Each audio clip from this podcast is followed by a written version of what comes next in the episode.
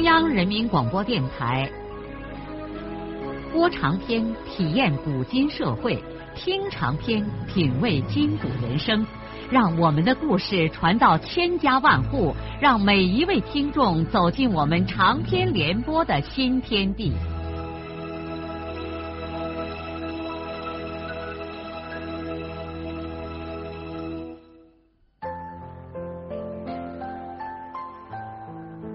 听众朋友，请继续欣赏荣获茅盾文学奖的、由中国文联出版社出版的路遥的长篇小说《平凡的世界》，由李野墨演播。孙少安并不知道，他父亲现在就搁丢在石歌节的街道上。他临离开家的时候，一再安抚父亲不要到公社里来，他怕老人太受刺激。因为他姐夫的事情才刚刚平息半年，现在又轮上了他自己。少安站在台子前面，耳朵几乎听不见别人是怎样批判他，他只是反复的想着这件事情发生的前因后果。开始的时候，他就想到可能村子里有人给公社揭发了这件事情。他首先想到的是二队的人，但后来又想，这件事儿已经半年多了，都悄无声息的，为什么偏偏在这个时候有人去公社告状了？如果金家湾的人要去告的话，他早就告了，不会等这么长的时间。那么本队的人呢？他想来想去，也不可能。因为大家都沾了光，告别人也等于把自己给告了。他孙少安可以受批判，但每家的地都得收回去，没有一个人不心疼自己那几分地的。后来他知道公社逐队普查猪饲料地，才觉得这不是队里的人告，而是因为其他村类似的问题暴露以后，才把他们给牵连上了。可是，在昨天，当公社通知他来接受批判的时候，他们副队长田福高却心心事事的来找他，把他当时在石歌节碰上田福堂的前前后后给少安说了一遍，这才使他把这件事和田福堂联系在一起了。少安现在一下子明确的意识到，正是田福堂把他推到这个台子上的。是的，他很清楚田福堂的做事和为人，也很清楚这个强人的歧路。自从那次田福堂看见他自己和润叶坐在河湾里以后，孙少安就知道了，不定什么时候田福堂就会用拐弯马来将他一军。田福堂下这类棋，通常都是走马而不用车。因此，别人很难防他。他没有想到，田福堂果然这么快就给他下了如此厉害的一招棋。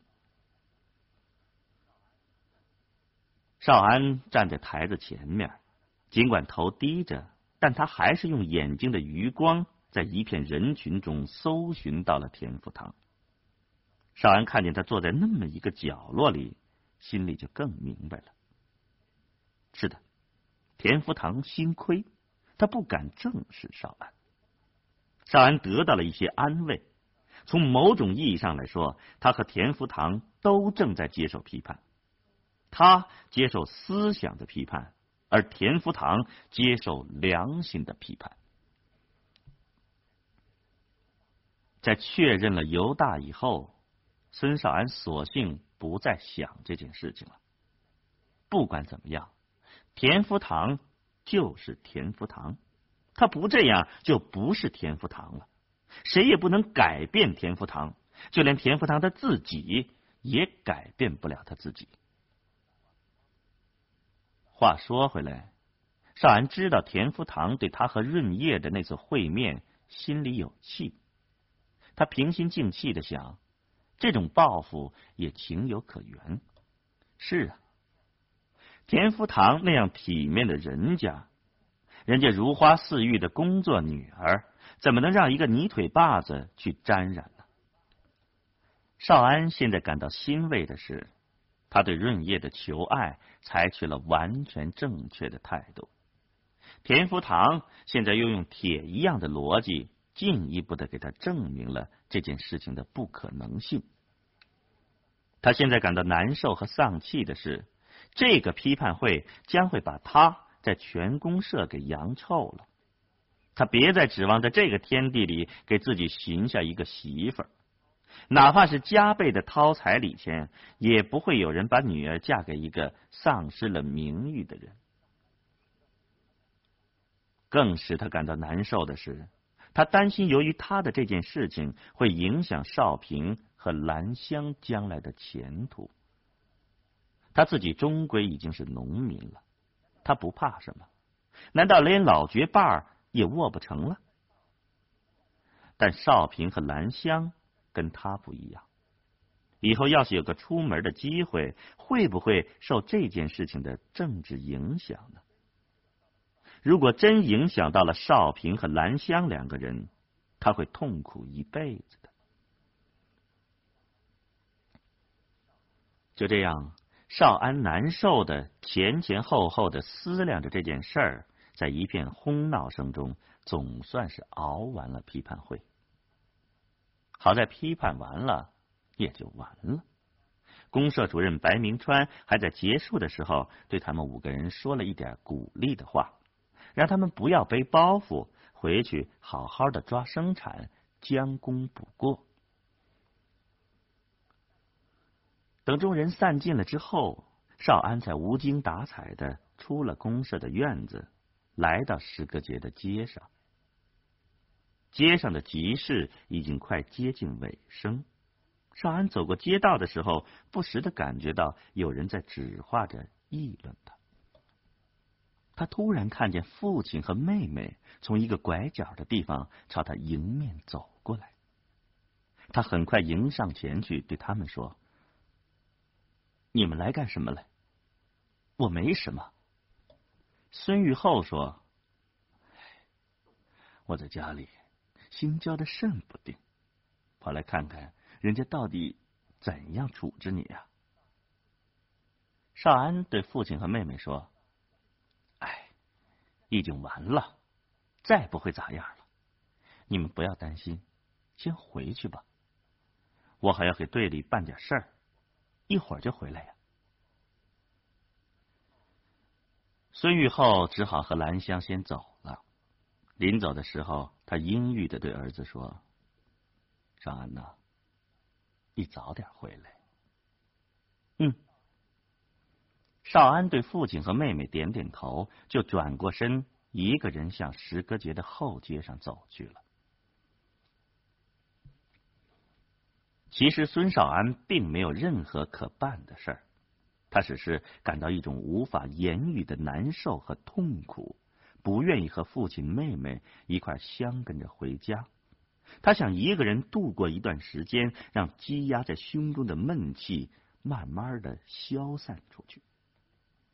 他在人迹稀稀拉拉的石歌节街上毫无目的的溜达着，尽管一天只吃了一顿饭，也不觉得饿。好在街上再也没有碰见熟人，他可以把精神集中在自己的内心。只等到太阳落山以后，他才一个人慢慢的通过石歌节那座小桥，踏上了通往双水村的公路。走不多远，天色已经完全暗下来。不过，快要满圆的月亮从东拉河对面的山背后静悄悄的露出脸来，把清淡的光辉洒在山川大地上。万物顿时又重新显出了面目，但都像盖了一层轻纱似的朦朦胧胧。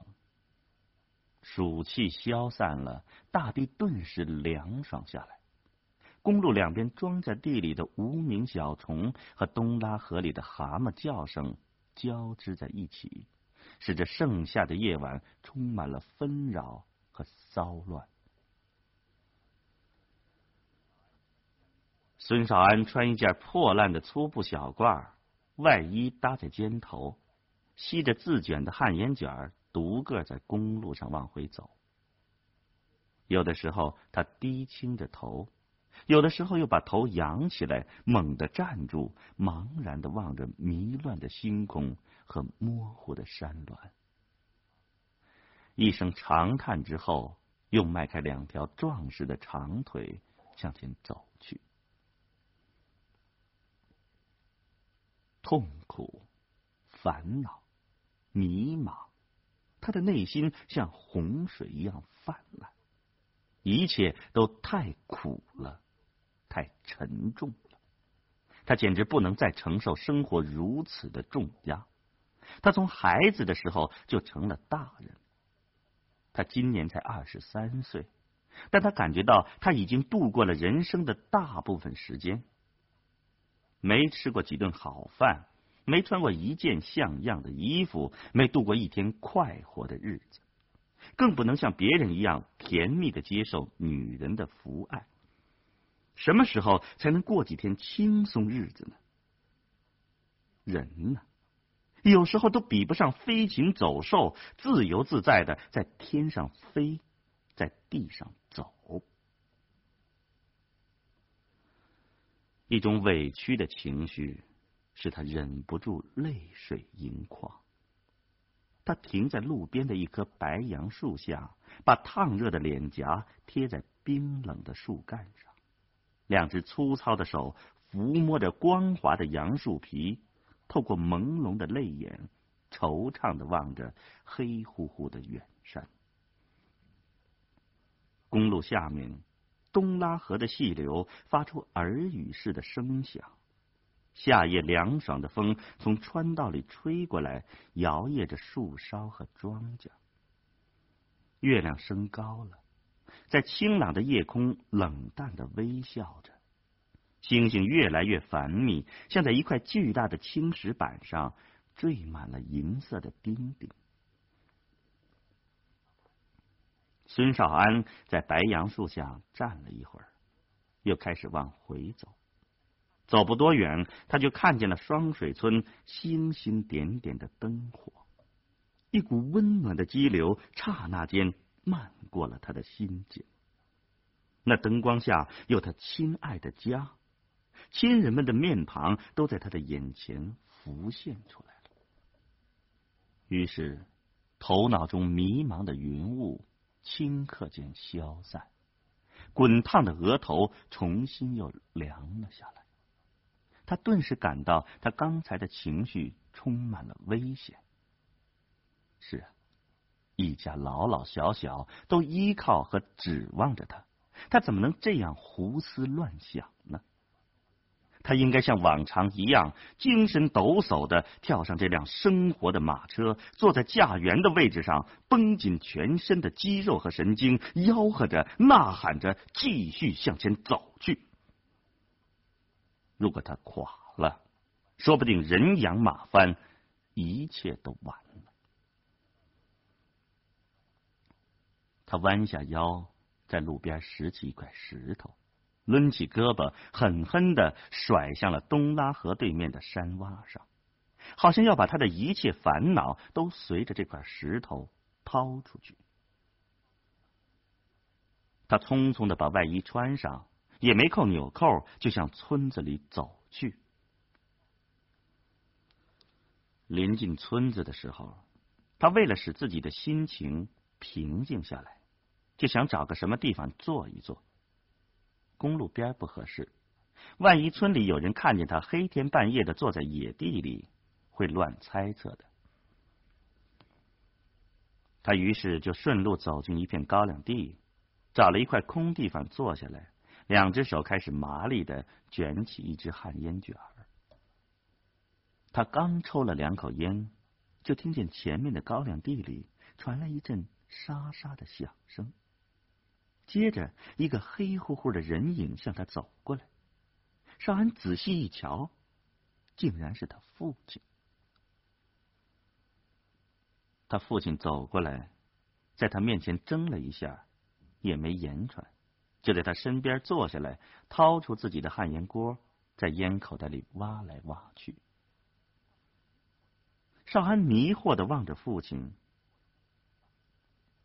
爸，你怎到这儿来了？你咋知道我在这儿呢？”“呃，我，我就在你后头走。我让兰香先回去了。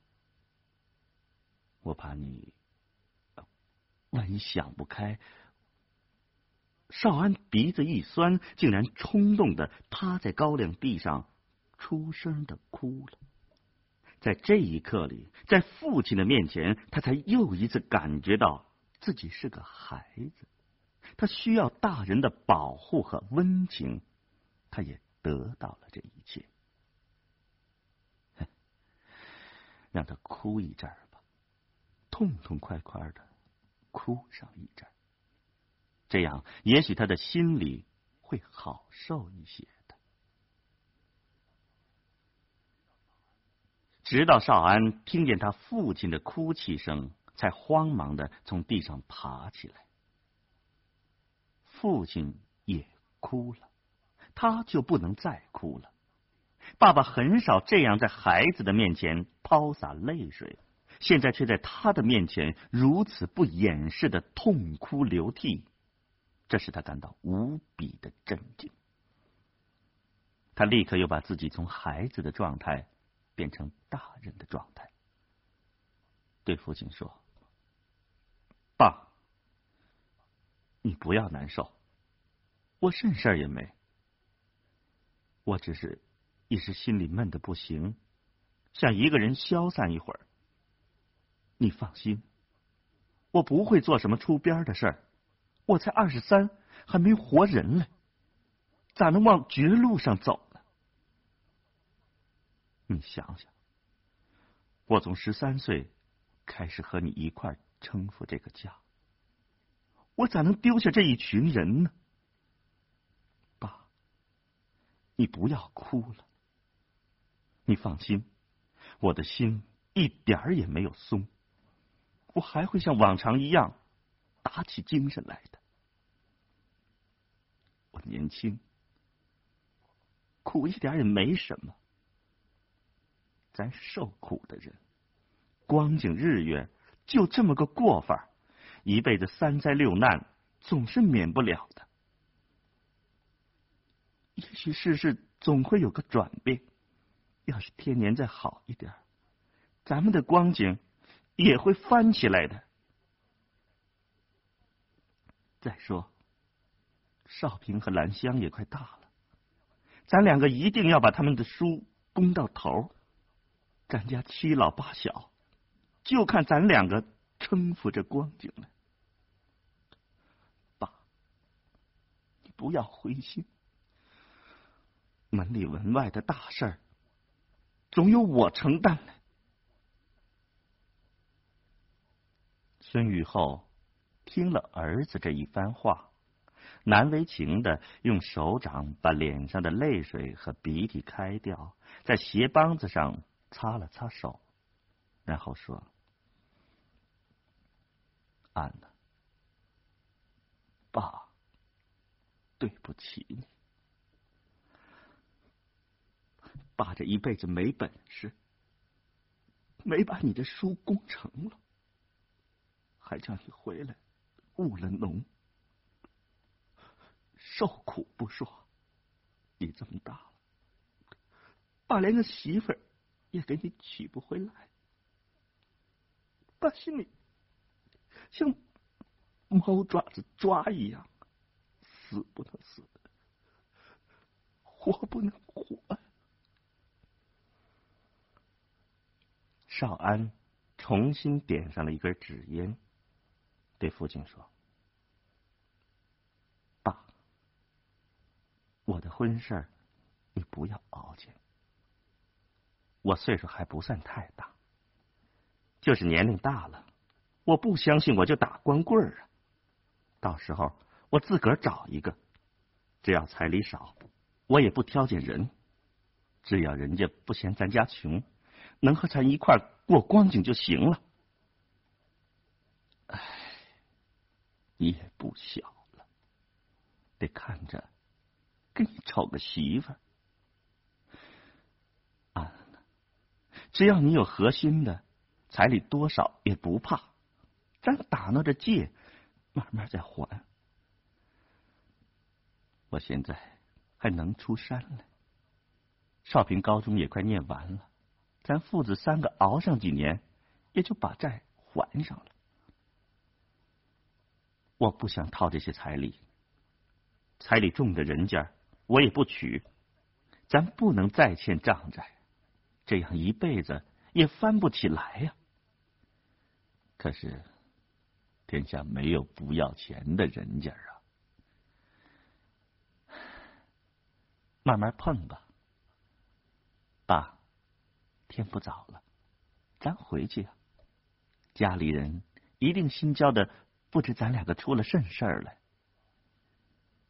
于是孙少安父子俩就站起来，拍了拍身上的土，出了高粱地，在月光下顺着公路回家去了。晚上，当孙少安在自己的那个小土窑里睡着之后。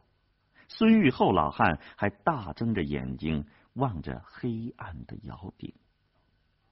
老汉睡不着，爬起来点着一锅旱烟，坐在炕上吧嗒吧嗒的抽着。少安他妈欠起身子问丈夫：“他爹，你这是咋了？”“不咋，你睡你的。”孙玉厚继续抽着旱烟，后炕头上，老母亲在睡梦中发出一阵阵的呻吟。老人浑身都是病，睡梦中都是疼痛的。孙玉厚仍然想着给少安娶媳妇儿的事儿，他现在越来越感到太对不起儿子了。人家的儿子到这般年龄都已经有了娃娃，可少安至今还单身一人。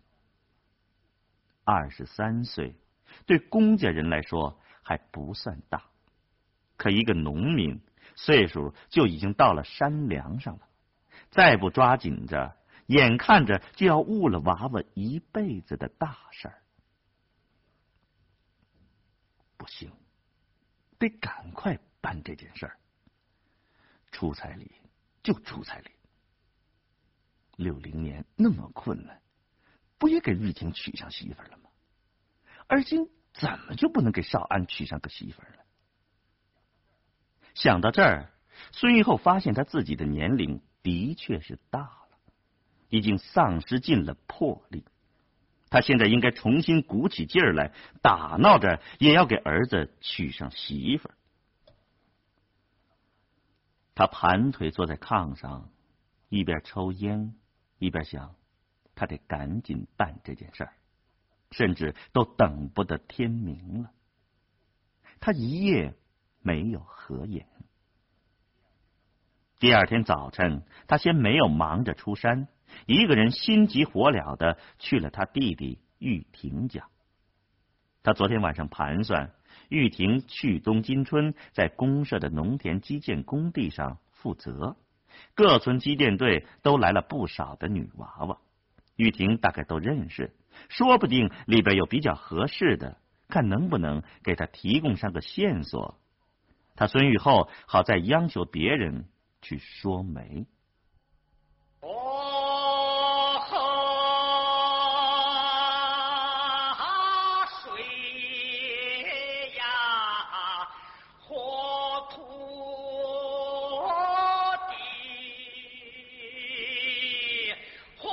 路遥的长篇小说《平凡的世界》今天就播送到这里。您听了以后有什么感想、体会和建议？欢迎来信告诉我们。来信请寄中央人民广播电台听众工作部，邮政编码幺零零八六六。请明天继续收听。节目编辑叶咏梅。